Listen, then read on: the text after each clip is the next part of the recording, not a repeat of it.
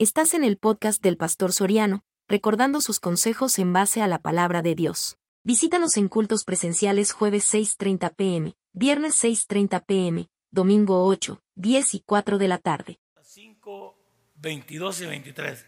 Ya estamos a punto de terminar los frutos del Espíritu, que son nueve. Hoy llegamos al octavo fruto, a la mansedumbre. Y una de las cosas que le debe impactar después de leer Gálatas 5, 22 y 23 es el final, el resultado de poner en práctica los frutos del Espíritu. Contra tales cosas no hay ley. Eso es lo que quiero decirle, que cuando nosotros ponemos en práctica lo que aquí estamos estudiando, nuestra vida será mucho mejor, porque no hay nada que pueda detener a un creyente que pone en efecto estos frutos del Espíritu. Mas el fruto del Espíritu dice es amor, ya lo vimos, gozo, paz, paciencia, benignidad, bondad, fe. Y vimos la semana pasada eh, la fe y ahora vemos la mansedumbre.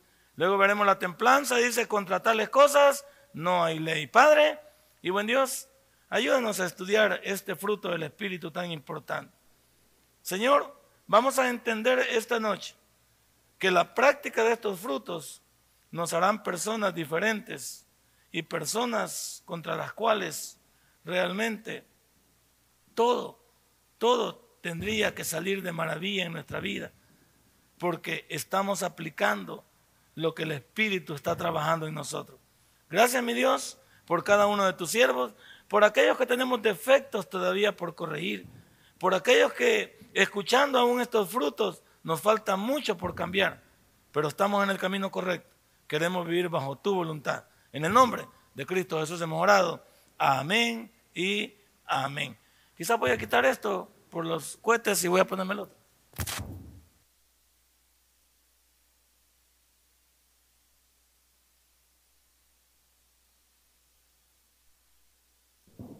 La palabra mansedumbre es una palabra que viene del griego prautes, P-R-A-U-T-E-S, prautes, pero el significado de esta palabra es lo, elemental en esta noche, porque el griego es el mejor idioma para poder estudiar la Biblia porque es el idioma en que se escribió el Nuevo Testamento. Y esto dice que su significado es agárrese, como cada vez nosotros nos agarramos a la hora de preparar, significa gentileza, significa afabilidad, significa dulce, Imagínense, son connotaciones pesadas, ¿verdad? Imagínense, dice, significa gentileza. ¿A cuántos aquí somos gentiles? Eso está difícil ser gentil, ¿no es cierto? Pase usted, después de usted, no mire, le doy el asiento a alguien, soy gentil, soy saludo, tengo principios. ¿Cuántos la gentileza la ponemos en práctica? Y ya, ya no hay mucha gente gentil en este mundo. Ya en este mundo la gentileza se perdió. Pero no solo eso, la palabra afabilidad. Fui a buscar la palabra afabilidad en el diccionario Larus y significa ser accesible. Afabilidad es ser accesible, es decir, que cada vez que se me, que se me pueda llamar, yo sea accesible para poder escuchar, para poder tomar un consejo, accesible para, para, para, para qué, para un llamado de atención. ¿Cuánto nos hace falta esta afabilidad. ¿Cuántos no somos accesibles en nuestra vida? Y eso, los frutos del Espíritu nos están diciendo que contra tales cosas no hay ley. Pero aquellos que no los practicamos, vaya, cuánto adolecemos en nuestra vida por no ser partícipes de esto. Pero esta es la palabra más, más pesadita, dulce, dice. ¿A qué se refiere la palabra dulce? Bueno, la palabra dulce es mielita, ¿verdad? ¿Cuántos aquí son dulces en toda la connotación de la palabra? Y eso está difícil, ser dulce, ¿no es cierto? Porque la mayoría de nosotros aprendemos a tener un temperamento que corre, una actitud que no es, no es de ninguna persona que tenga dulzura, que sería el, el que complementa a esta palabra. Tanto la palabra gentil como la palabra afabilidad como dulce son opuestos a la aspereza. ¿Cuántos somos ásperos? ¿Qué ser áspero? Es de aquellos que de plano no tenemos, no tenemos manera de ser tratados. Somos demasiado ásperos, o sea, no hay manera de, de ser llamados a una plática, de ser llamados a una charla, de ser tocados para ponerse de acuerdo. ¿Cuánta? Hoy domina la aspereza en nuestra vida. Hoy somos ásperos para todo, para contestar. Somos ásperos para tratar a los demás. Somos ásperos incluso para llevarnos con las demás personas. Otra cosa opuesta a la gentileza, a la afabilidad y a la dulzura. Mal temperamento. ¿Cuántos padecemos de esto? ¿Ve por qué los frutos del Espíritu son importantes? ¿Y ve por qué dice que contra tales cosas no hay ley? Porque quitar todo lo malo de nuestra vida es vernos bien.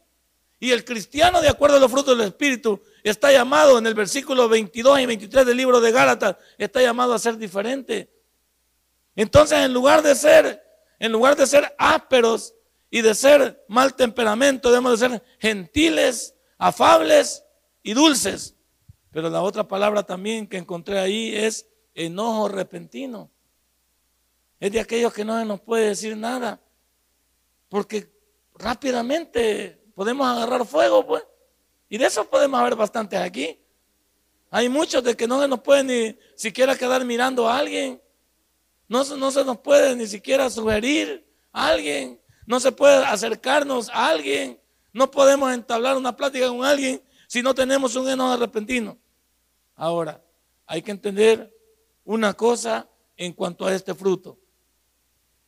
Este fruto, la práctica se lleva a cabo cuando se está totalmente rendido a Dios. Si nosotros no estamos totalmente rendidos a Dios, nunca podremos poner en práctica este fruto. Porque para poner en práctica este fruto necesito estar totalmente rendido a Él. Y eso es lo que nos falta, porque fíjese que en el diario vivir, si yo me encontrara con la práctica de este fruto, entonces cada cosa que voy a hacer tendría que ser pensada. Si, voy a, si yo voy a actuar con gentileza o voy, a, o voy a actuar ásperamente. Si voy a actuar de una manera accesible o voy a actuar con una manera de mal temperamento. Si voy a actuar dulce o voy a actuar con un enojo repentino. Si esta noche decimos que estamos rendidos totalmente a Dios, entonces significa que para poder llevar a cabo este, este fruto y ponerlo en práctica, necesitamos estar rendidos a Dios. Pensarlo dos veces. Si lo pensáramos dos veces, quizás no actuaríamos como actuamos. Si lo pensáramos dos veces, quizás no fuéramos tan ásperos, tan toscos es la otra palabra, como somos. Quizás lo pensaríamos muchas veces. Y sabe, este fruto o los frutos que hemos estudiado, ¿a quiénes perjudican primero? ¿Ah? Sí, pero qué bien que a uno mismo, porque uno mismo saca también la, saca el cuervo, perjudica a la familia. A la familia. Cuando en el matrimonio no ponemos en práctica los frutos del Espíritu, ahí comenzamos a estar mal. Hay matrimonios que estamos de la patada, porque no hay esa práctica. Y, y eso, en segundo lugar, ¿a quién ofende? A nuestros hijos. Porque ellos también se van en la colada, pues. A ellos cuando ya no, cuando ya el, marido rebalsó con la mujer, o la mujer rebalsó con el marido, ¿con quién se desquita después? Con los hijos. Si a la calle casi nunca vamos así. Fíjese que en la calle andamos saludando buenos días. En la casa nos saludamos. En la calle andamos muy gentiles con una sonrisa, queriendo besar a la gente, queriendo abrazarla. Pero en la casa no, no, no hacemos este tipo de cosas. Entonces, ¿cuántos somos candil de la calle, oscuridad de nuestra casa. ¿Cuántos de nosotros esto de los frutos nos están ayudando para pensar dos veces la manera en que estamos llevando a cabo nuestra familia? ¿Por qué? Porque ellos son los primeros que se ven afectados o beneficiados con la puesta en práctica de los frutos del Espíritu. Si contra tales cosas no hay ley, entonces hay que pensar dos veces ofender especialmente a los que más amamos. Cuando yo ofendo a mi mujer y digo que la amo, la palabra suena hueca, suena vacía, que es, que es la connotación, el significado de la palabra hueco, vacío, vano, porque lo que estoy diciendo no concuerda con la realidad. ¿Por qué? Porque estoy maltratando a mi mujer. Y luego puedo decir que sí, la amo. ¿Cómo es eso? Mis hechos son los que marcan, no mis palabras, la vida. Y muchos estamos llenos de, eh, de palabras, pero no de hechos. Ahora, el hablar de mansedumbre, quiero que quede claro que no implica debilidad. Porque fíjese usted, se puede conocer la indignación, pero igual ser manso como Moisés. Es decir, el ser usted manso no implica que usted sea débil, sino que usted se puede indignar. O no nos indignamos de lo que pasa en nuestro país. Usted nos indigna de lo que pasa en nuestro país. Claro que sí. Aquí, ¿cómo no nos vamos a indignar como cristianos que estén matando ancianos, violando niños, haciendo esto, gente que pierde sus vidas, gente que sale corriendo de sus, de sus lugares de habitación, no tiene dónde habitar, gente que, que viola, gente que... ¿Cómo no vamos a indignarnos? El Señor Jesús se indignó también. ¿Cuándo se indignó el Señor Jesús? En el templo, porque lo habían convertido en cueva de ladrones y sacó el látigo y muchos dicen que se enojó. No, él sintió un celo por su obra. Su casa había sido convertida en cueva de ladrones. ¿Por qué? Porque los que estaban ahí estaban cambiando a como ellos querían y estaban perjudicando al pueblo. Estaban vendiendo los palominos súper caros. ¿Y a quién estaban perjudicando? Al pueblo. Entonces vino Jesús y dijo, no, además de que está mal, yo le voy a hacer sentir que no estoy de acuerdo con eso. Yo también me puedo molestar con ciertas cosas que no están bien en mi familia y no por eso voy a mostrar debilidad. Aún así puedo ser manso tratando de llevar a mi familia por el lugar que debemos de transitar todos sin dejar de ser manso. no, no, lo veamos como debilidad. No es que toda la vida nos vamos a andar riendo, ¿sí o no? No, toda la vida nos vamos a andar riendo. Hay momentos que hay que comportarse serios. Hay momentos que hay que tener carácter para llamar la atención. Hay momentos que hay que decir las cosas como se deben. Por supuesto que sí. Ah, que todos nos anduviéramos riendo y feliz y besito aquí saltando. Ah, entonces, eso sería lo más, lo más, como dicen, idílico. Sería lo más chévere, ¿no es cierto? Pero la vida no es así. Existen altos y bajos. Sin embargo, la palabra manso y adien no implica debilidad. Se puede conocer la indignación, pero igual ser manso. Moisés, ¿por qué puse el ejemplo a Moisés? Porque Moisés fue un hombre que vio la rebelión de sus hermanos. Y aunque le indignaba cómo se comportaban sus hermanos, cuando Dios los quería destruir, ¿qué hacía él? Caía de rodillas pidiéndole a Dios que no los destruyera. Le dijo, Señor, le tocaba el ego a Dios. ¿Qué van a decir los pueblos? ¿Que los sacaste de Egipto para matarlos en el desierto? No, pero le decían, ¿no ves que te quieren matar a vos? Pues, sí, Señor, me quieren matar a mí, pero, pero perdónalos. O sea, él no le dejaba de indignar en el momento que la gente lo estaba acusando, que le estaba llamando la atención. Pero cuando Dios tomaba una decisión, este hombre se comportaba como un ser también que llevaba en su corazón saber que se puede perdonar. Y eso es lo que nos falta mucho. ¿Cuántos tenemos una vida un poquito dejada en las enfermedades y en todo lo que pasa porque no podemos perdonar? La vida para perdonar. Y esto tiene que ver también con la palabra mansedumbre. Tiene que ver con muchas cosas que van a pasar alrededor tuyo y gente que no va a estar a tu nivel. Porque hay gente que se comporta diferente a nosotros, no está a nuestro nivel. Y cuando no está a tu nivel, tú debes de saber que ahí entra el efecto tuyo. Vaya, pongámonos en el efecto de cristianos. Hay gente en la calle que se va a comportar diferente a ti, pero entiende, ellos no conocen a Dios. Y tú no te vas a, abrir empatada al pecho contra ellos. Ajá, y se van a ir para el infierno. No puedes decirles así. Porque ellos no conocen a Dios. Tú debes llamar la atención con tu testimonio. Tú debes llamar la atención con tu evangelismo, con la posición de las buenas nuevas. Tú debes de entablar una plática con ellos, llamarnos la atención a venir al Evangelio. Pero no solamente criticar. Criticar es fácil. Pero llamar la atención, predicar el Evangelio es otra cosa. El mejor ejemplo de mansedumbre lo dio Jesucristo.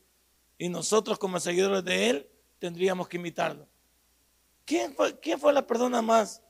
Si mire, a Jesús solo una vez le hicieron el mingo mingo, cuando lo recibieron en entrada triunfal a Jerusalén. Tiraron todos sus mantos, todas sus palmeras y dijeron, bendito el que viene en el nombre de Dios.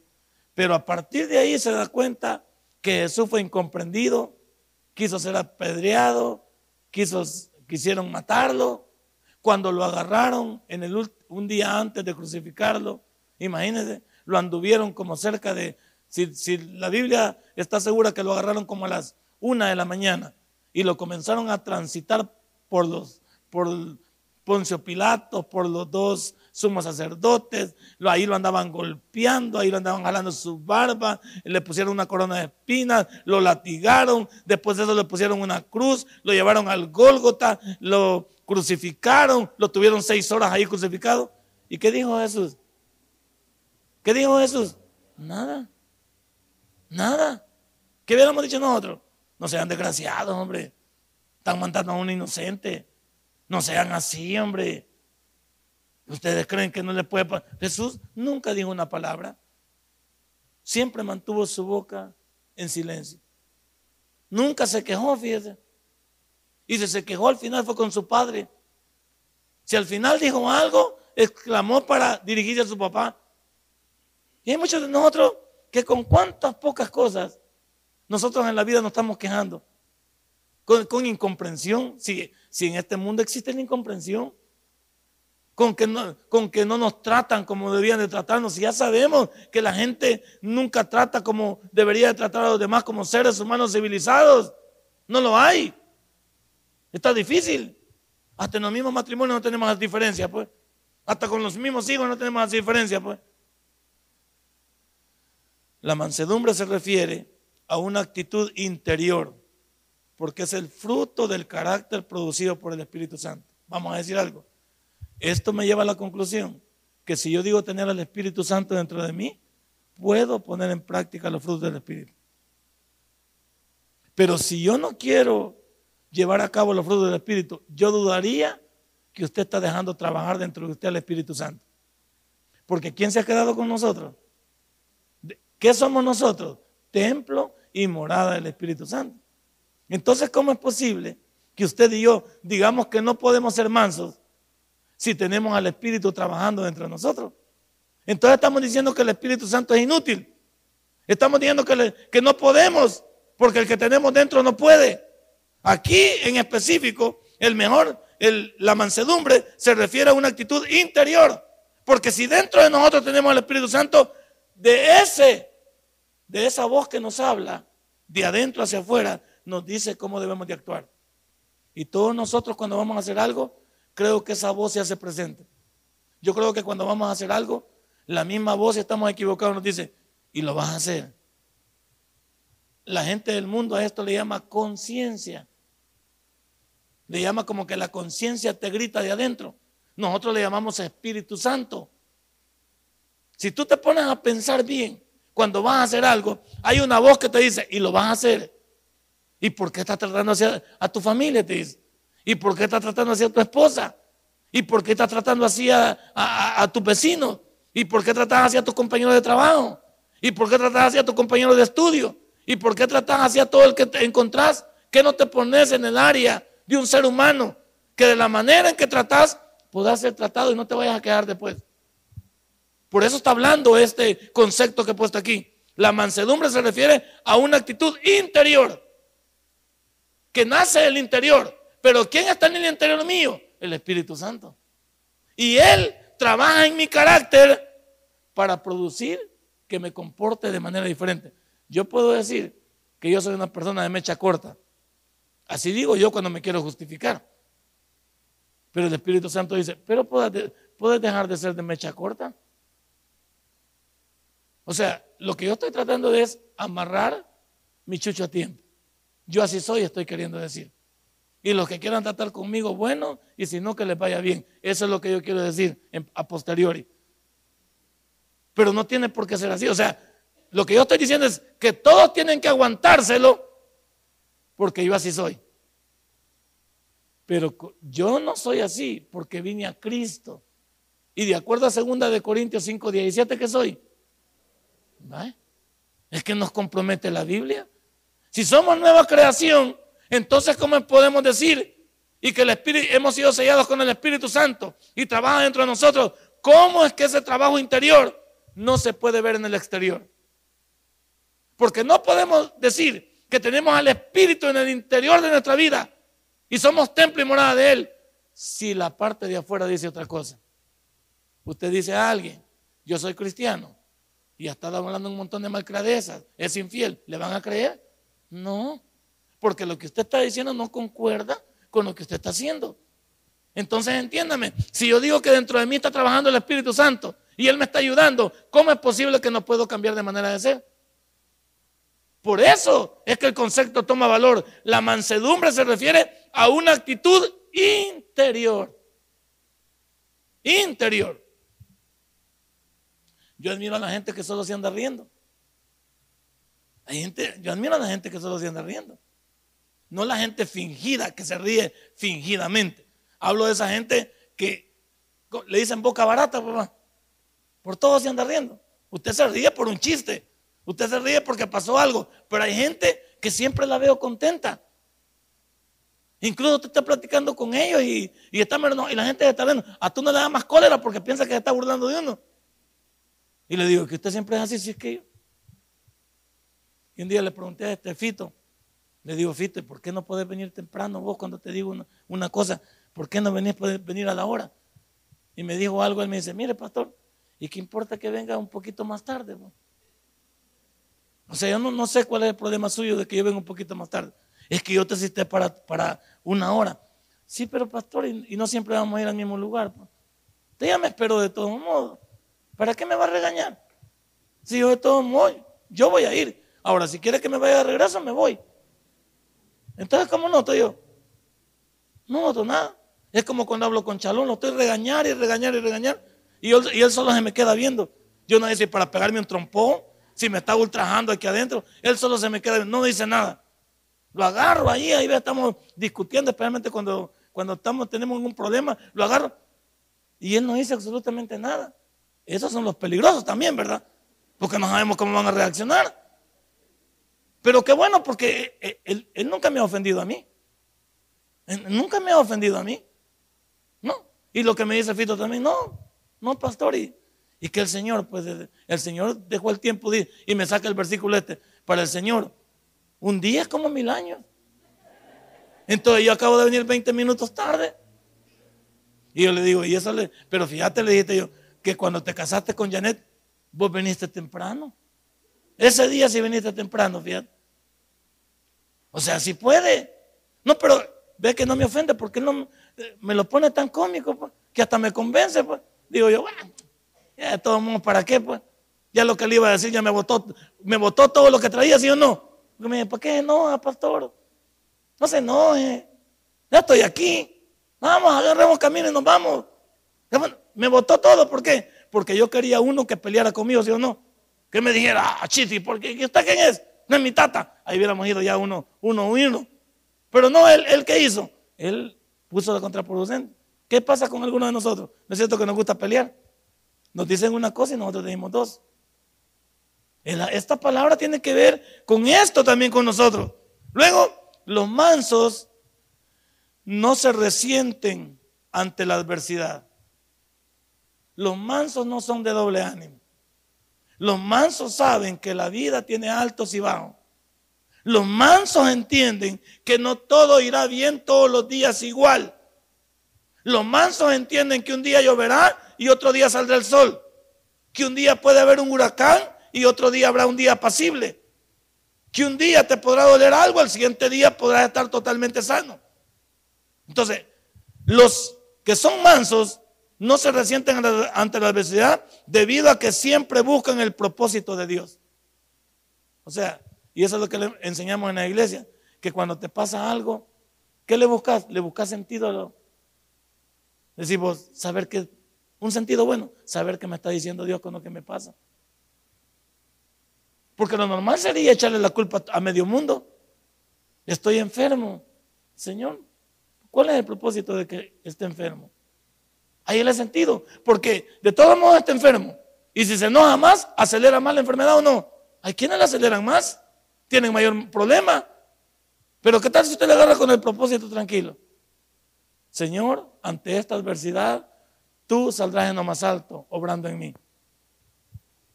Pero ¿cuántos están pensando ya en la caja? ¿Están pensando cuántos panes van a repartir? ¿Cuántos en adversidad están pensando? ¿Qué pensamos? Comenzamos a, a pensar negativo. Están despidiendo en empresas empleados y no le han dicho nada a usted, y usted viene, llena tarde, viene cansado y dice, quizás a mí me van a echar. Yo creo que a mí me van a despedir. Y ya viene cansado y se lo pasa a su pareja en la casa. A la pareja que le pasan San Pelín no, nada que ver. Sí, pero vienen y cargan a la demás familia.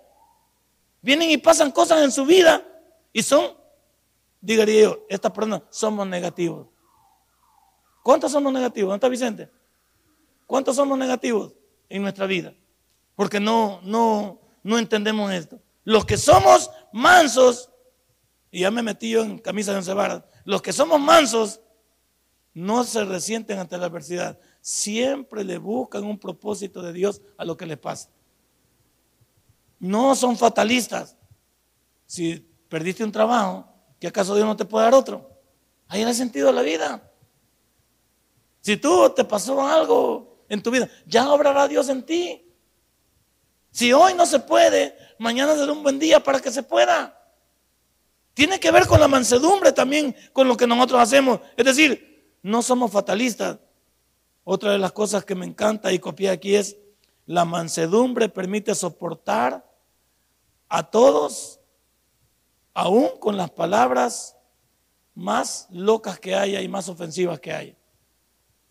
Con la mansedumbre, usted puede aguantar una trapeada, como dicen en mi pueblo, y no preocuparse de que el malcriado le quedó mal a usted. Pues. Porque ¿qué es lo que logra el malcriado con nosotros? Cuando el malcriado logra ofendernos, ¿qué logra en nosotros?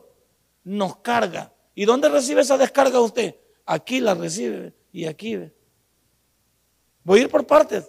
Hay muchos que nos hemos enfermado porque otros nos cargan. ¿Y sabe qué? El malcriado queda sano ya lo fregó, pero cuando lo regañó, lo trapió, lo ofendió y usted no pudo hacer nada, no se pudo defender porque eh, pues, ostenta una posición mejor, eh, es poderoso y usted quisiera agarrarlo del pescuezo, pero no puede. Todo eso le queda aquí adentro. ¿Sabe qué, qué causa eso en nuestra vida? Amargura, rencor. ¿Cuánta gente en la calle logra su cometido en todo el día en ganarnos la moral? en el bus. Usted va en el bus y va bien a ¡Hágase para allá, hombre! Ya lo, y si lo sacan de una ahí mismo.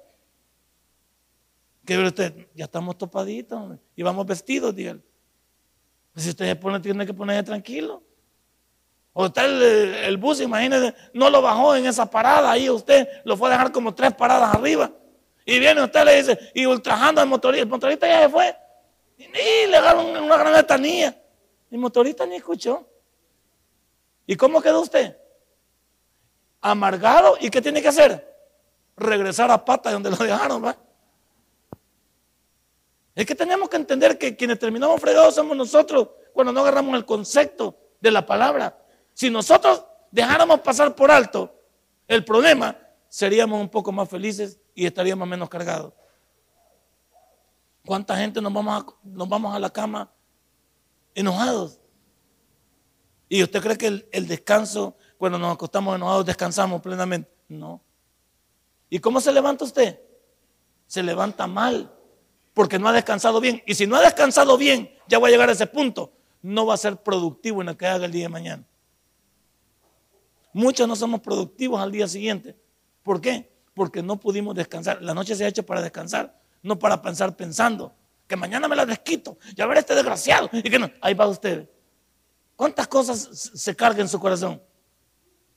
¿Por qué? Porque debe de entender que los mansos realmente permiten soportar todas las palabras, incluso que no están de acuerdo con la vida, porque actúan en mansedumbre. Porque hay gente que de plano nos va, nos va a ganar la moral, nos puede matar, nos puede hacer daño. Y no, vamos, y no podemos revertirlo. Por lo menos aquí. Dios sí puede hacerlo. Otra de las cosas, ¿por qué no cuando actuamos bajo este concepto de la mansedumbre podríamos actuar en lugar de actuar fatalistas, molestos? ¿Por qué no podríamos actuar con cortesía? Incluso para reprender a alguien, ¿se puede hacer con cortesía, sí o no? Sin rencor. A un hijo se le puede llamar la atención con cortesía, diciéndole, que te gusta ser así, pues. Que te gusta llevar esa vida, pues. ¿Cuál es el futuro tuyo para la vida? Sin decirle que va a ser una prostituta, que va a ser un ladrón, que va a ser aquí. ¿Por qué no podemos reprenderlo bajo los conceptos correctos sin molestarnos? Porque lo, lo que más hacemos cuando nos molestamos es ofender. Y lo que menos pensamos es cómo hablar.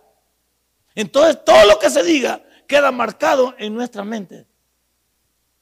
Entonces, incluso para llamar la atención y para reprender se puede hacer con cortesía, sin rencor. Veamos el castigo. No es lo mismo disciplinar a un hijo dándole a la loca como nos daban antes, que decirle al chico que le vamos a dar tres hinchazos y le explicamos por qué lo vamos a castigar. Lo logramos convencer, ¿sí o no? Le decimos, hijo, te voy a pegar por esto, esto y esto, y te voy a dar tres hinchazos. Le estamos explicando. Pero en mi tiempo no hacían eso. En mi tiempo lo agarraban a uno y hasta después le explicaban. Hasta después le decían. Y uno no sabía por qué le habían sonado. Y cuando la mamá lo eh, veía que se había equivocado, dice, eh, te pegué, pero para la próxima te queda de todos modos. O sea, como que te, castigó por adelantado. Pero en, nuestro mundo normal, ah, ¿se le puede decir a los chicos por qué se les castiga?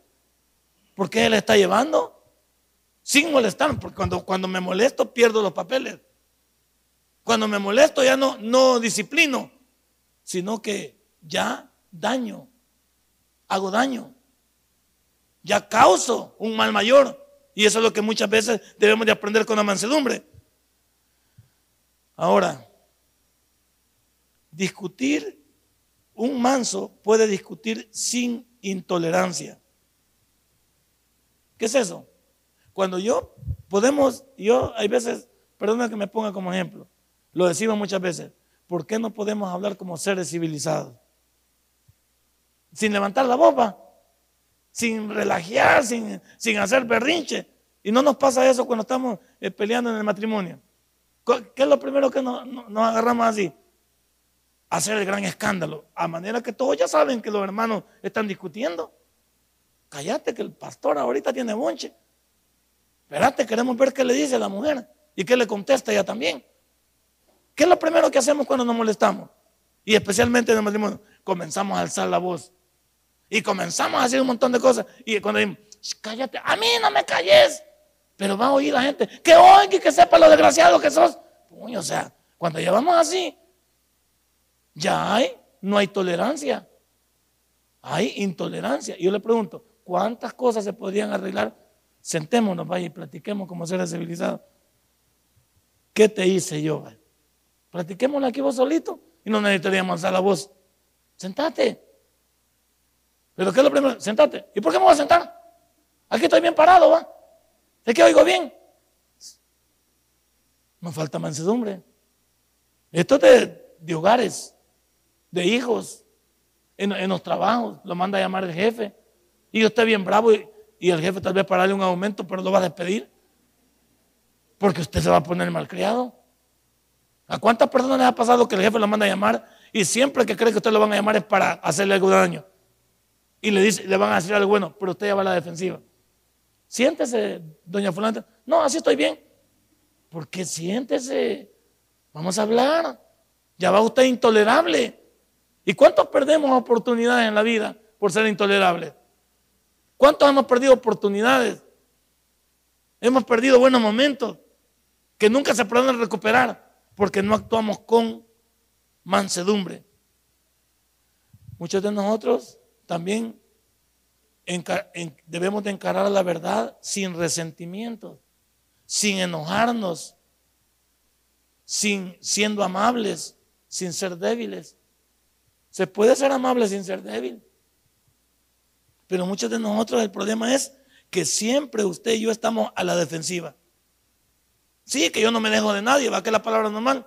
Yo no me dejo a nadie, porque al tonto ni Dios lo quiere. Ahí vamos, porque vamos metiendo a Dios. No, y a, mí no, no me digan nada. Hasta mi papá me ha hecho que me defienda. Dice que si me pegan una pedrada, que yo debo pegar dos.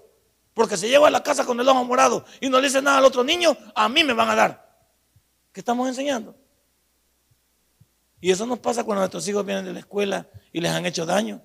Sabemos que nosotros lo primero que decíamos es agarrar del buche al que, al que le daño a nuestros hijos. Pero si nosotros enseñamos a nuestros hijos a que sean revoltosos igual que los demás, posiblemente saquemos al próximo, ¿al próximo qué? Al próximo asesino en serie. ¿Por qué? Porque le estamos enseñando mal. Yo sé que es difícil a veces, y nos ha pasado a muchos que, nuestros hijos no, no, levantan la mano, pues uno quisiera que levantaran la mano, porque uno fue calle y uno nunca se dejó. Pero también hay que entender que los tiempos han cambiado y que ahora está fregado ser bravo, ¿sí o no? Ahora está fregado ser bravo, porque todos andan armados en la calle. Ahora no les salga bravo cualquiera, o le botan los dientes, o lo dejan loco de una, de una penqueada, o lo matan. Porque ahora hay de bravos a bravos, y uno no puede salir. También hay que decirlo. Veamos el Salmo 22, 26. Salmo 22, 26. Comencemos con algunos versículos bíblicos. Estamos hablando de la mansedumbre, que tanta práctica nos cuesta a nosotros.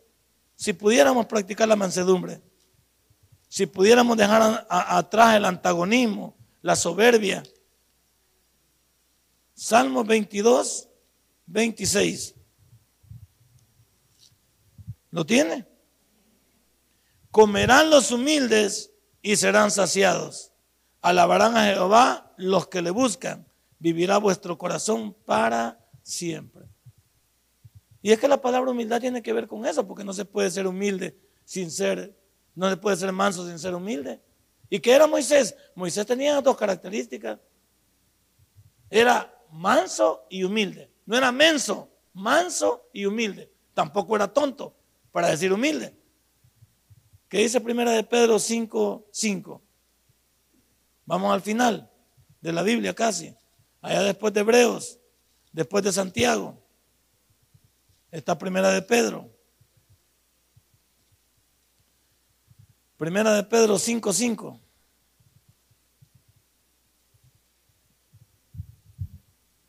¿Lo tiene? Igualmente, jóvenes, están sujetos a los ancianos y todos sumisos unos a otros, revestidos de humildad, porque Dios resiste a los soberbios y da gracia a los ya nos fregamos muchos de nosotros.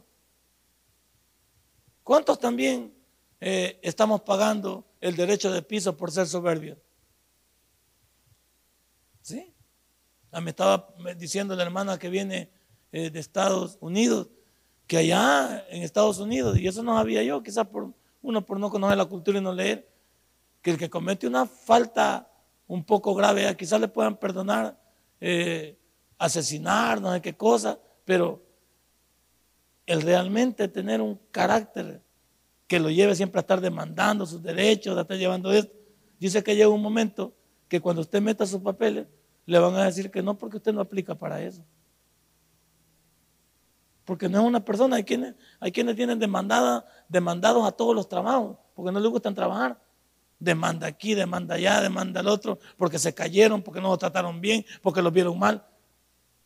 Dice ella, todo ese perfil va a dar cuando usted necesite sacar la ciudadanía o hacerse ciudadano americano. Le van a decir, no, muchas gracias. Con usted no podemos contar. ¿Qué pasa cuando ven algún, alguien que, que ha infringido la ley? Lo mandan para su país de origen. Porque ellos no van a tolerar, no van a invertir incluso sus impuestos con personas que no son de ahí y se portaron mal. En ciertos países, si usted se va, por favor, comporte. Si usted es vicioso, no se vaya. Porque cae allá el alcoholismo, paga fuerte. Usted comete un error y algo, paga fuerte para su país. ¿Por qué? Porque ellos no quieren, no tienen nada que ver con problemas. Ya suficientes problemas tienen ellos allá. ¿Y cuántos de nosotros no aprovechamos las oportunidades en la vida?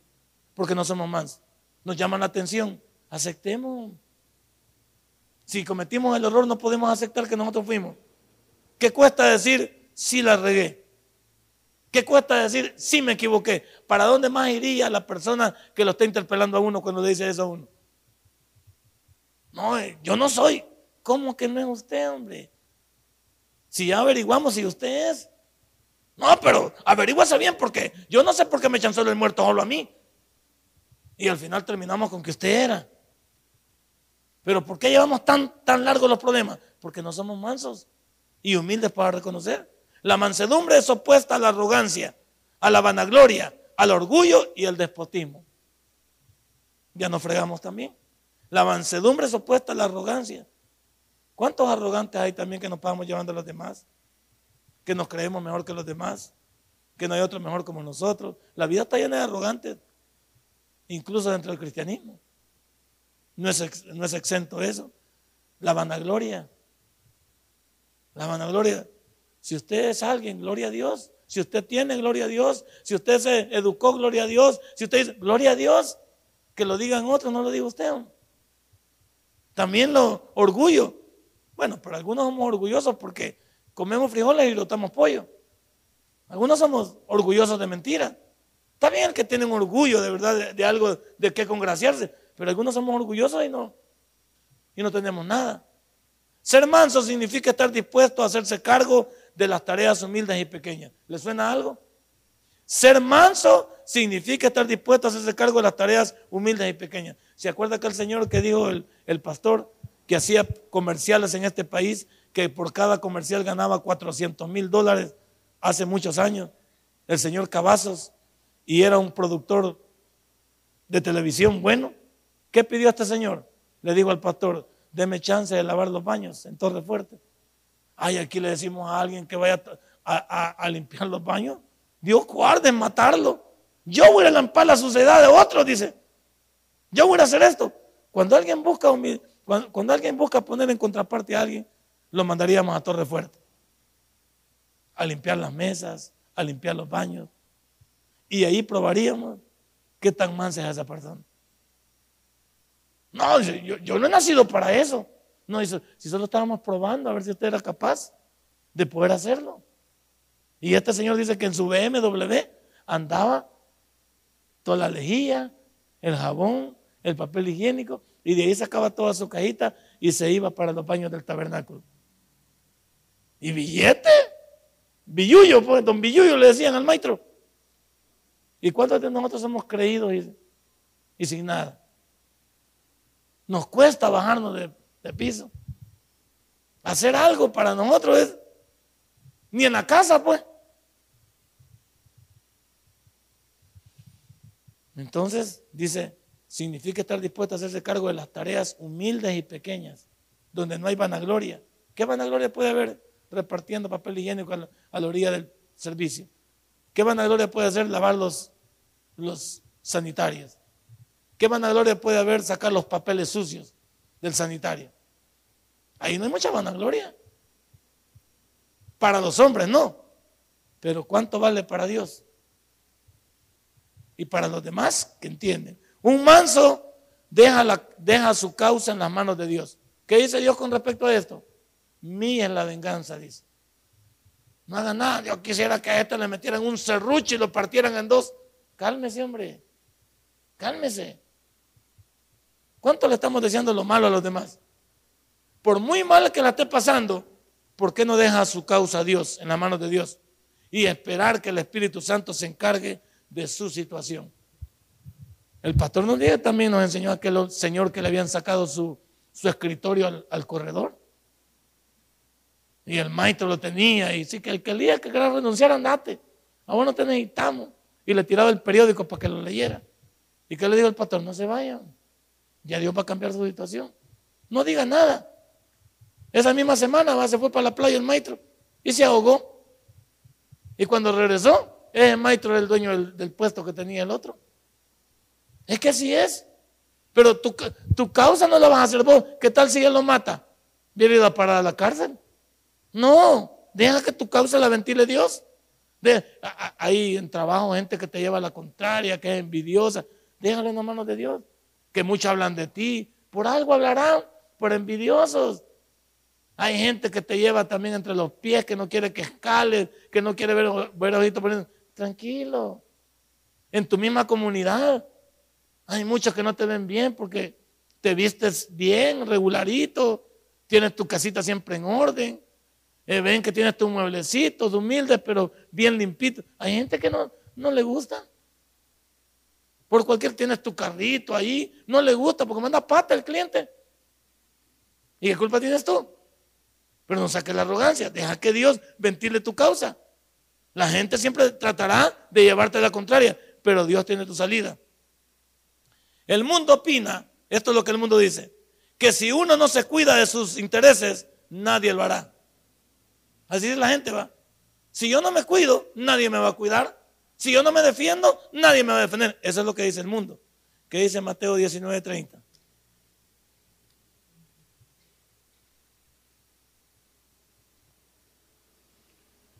Lo que el mundo dice, muchas veces usted debe revisarlo porque son conceptos de hombre. Dios siempre está al tanto porque nos creó y sabe lo que mejor nos conviene. ¿Qué dice ahí? Pero muchos primeros serán postreros y postreros serán. ¿Cuántos están buscando en ahínco ellos? No importa en quién se pare, no importa lo que hagan. Deja que Dios sobre. Él va a quitar tus estorbos del camino. Él va a quitar aquellos que en realidad te hacen la vida de cuadritos. Para algunos creen que ellos pueden tomar la justicia en sus manos. ¿Y cuántos quisiéramos hacerlo al ver todo lo que pasa? Pero no nos corresponde. Déjenle su espacio a Dios. El manso pone a Jesucristo en un plano superior a Él. Cada vez que pensemos en algo, pongamos a Dios por estandarte. Señor, tú conoces mi causa. Tú conoces mi vida. Tú conoces que me estoy esforzando. Señor, a ti te dedico mi vida. Yo sé que fulano, bueno, hasta el pastor nos enseñó esa buena oración que está bien. Cuando usted, sus enemigos la lleven contra usted, ore por él, que le vaya bien. Ore por sus enemigos, por su familia. Ore por sus trabajos, ore por sus finanzas, ore por ellos. ¿Por qué? Porque se está quitando todas las escamas de encima. No, se está quitando el rencor, se está quitando. Ore, y de veras, y orar en voz alta, decía él. Orar en voz alta. No solamente orar así, orar en voz alta. Cuando usted está solo, por fulano de tal por fulana de tal. Te pido, Señor, que lo bendiga. Te estás deshaciendo de tus problemas. ¿Por qué? Estás poniendo a Jesús en primer plano. Estás haciendo que las cosas funcionen. En los tiempos de Jesucristo, la mansedumbre fue rechazada por los estoicos, una secta que había en control del apóstol Pablo, que valoraba la dignidad y la defensa de la persona. Ellos destacaban el orgullo, eran orgullosos. Y hay veces el orgullo es contraproducente y opuesto a la mansedumbre. El orgullo muchas veces nos hace perder. El orgullo nos hace estancarnos. El orgullo no nos permite avanzar. En nuestros días hablamos mucho de defender mi nombre. O lo defiende la moral. Pero deberíamos de poner énfasis en ser respetados. ¿Y cómo somos respetados nosotros? ¿A través de qué? A través del testimonio. Usted nunca haga o diga algo que le genere algo opuesto a usted cuando usted tiene un testimonio que lo defiende. Y la gente ante eso no tiene ninguna. La gente puede hablar lo que quiera de usted, pero con su testimonio no se mete. Y si hablan en contra, es pura envidia. Ahí entra Dios. Cuando la gente habla queriendo insultarlo a usted y usted no, un señor ahí en la, en la comunidad, así le dije una vez, porque el señor estaba, es un poco raro el señor. Y yo la verdad, como no bromeo con nadie, en mi comunidad no bromeo con nadie. Tengo una, eh, un respeto, saludo a la gente, buenos días y cualquier cosa. Pero este señor, pues de repente hablaba de, yo le escuché decir, es que él se cree pastor. Entonces yo le digo, mire, le digo yo, ¿Le he hecho algo yo a usted? No, es que usted saber que se cree. Si yo no me creo nada, simplemente yo lo saludo a usted, sí. Entonces usted me debe respeto a mí. Sencillo. Yo no necesito que tener molestias con usted. Mi deber es respetarlo y saludarlo. Si algo más de mi persona le ofende, no entiendo qué es. Y usted tiene todo el derecho de hacerlo. Solo le pido que se remita a mi persona con el respeto que yo le doy. Yo no me pongo a hablar de usted, porque no tengo nada que hablar de usted. Entonces yo le rogaría que si algo le molesta de mí, venga conmigo, pero no se lo diga a otra persona. Porque todas esas personas lo viene a decir a uno. Y es lo más correcto. Usted lo arregla normalmente. No necesita agarrar una piedra y tirársela. Necesitamos hablarlo como dos personas civilizadas y con eso lo logré. Siempre se me queda viendo, pero ya no ha hecho nada. Ya se ha quedado menos calmado. Siempre ahí veo que murmura y cuando, me, cuando lo miran así como con ojos de rayo, pero yo me hago loco. Y por eso me pongo unos lentes de Shakira para no verlo. Entonces no sabe si lo estoy viendo o no lo estoy viendo. Yo no tengo ningún tipo de problema. ¿Por qué? No me voy a meter en el rollo de él. No me voy a meter en el... ¿Por qué? Porque voy a salir mal parado yo. Esta noche, la macedumbre nos ha llevado a entender que en Cristo debemos de aprender a aceptar, muchas veces a callarnos y a someternos ante la voluntad de Dios. Porque Dios tiene planes para nosotros. Recuerde que la mansedumbre no es ser cobarde. Tampoco significa que seamos débiles, sino que significa que dependemos de nuestro Dios en la práctica misma de este eh, fruto del Espíritu que nos puede llevar a lugares insospechados. Denle un fuerte aplauso a nuestro Dios. Padre. Si este mensaje ha impactado tu vida, puedes visitarnos y también puedes buscarnos en Facebook como Tabernáculo Ciudad Merliot. Sigue con nosotros con el siguiente podcast.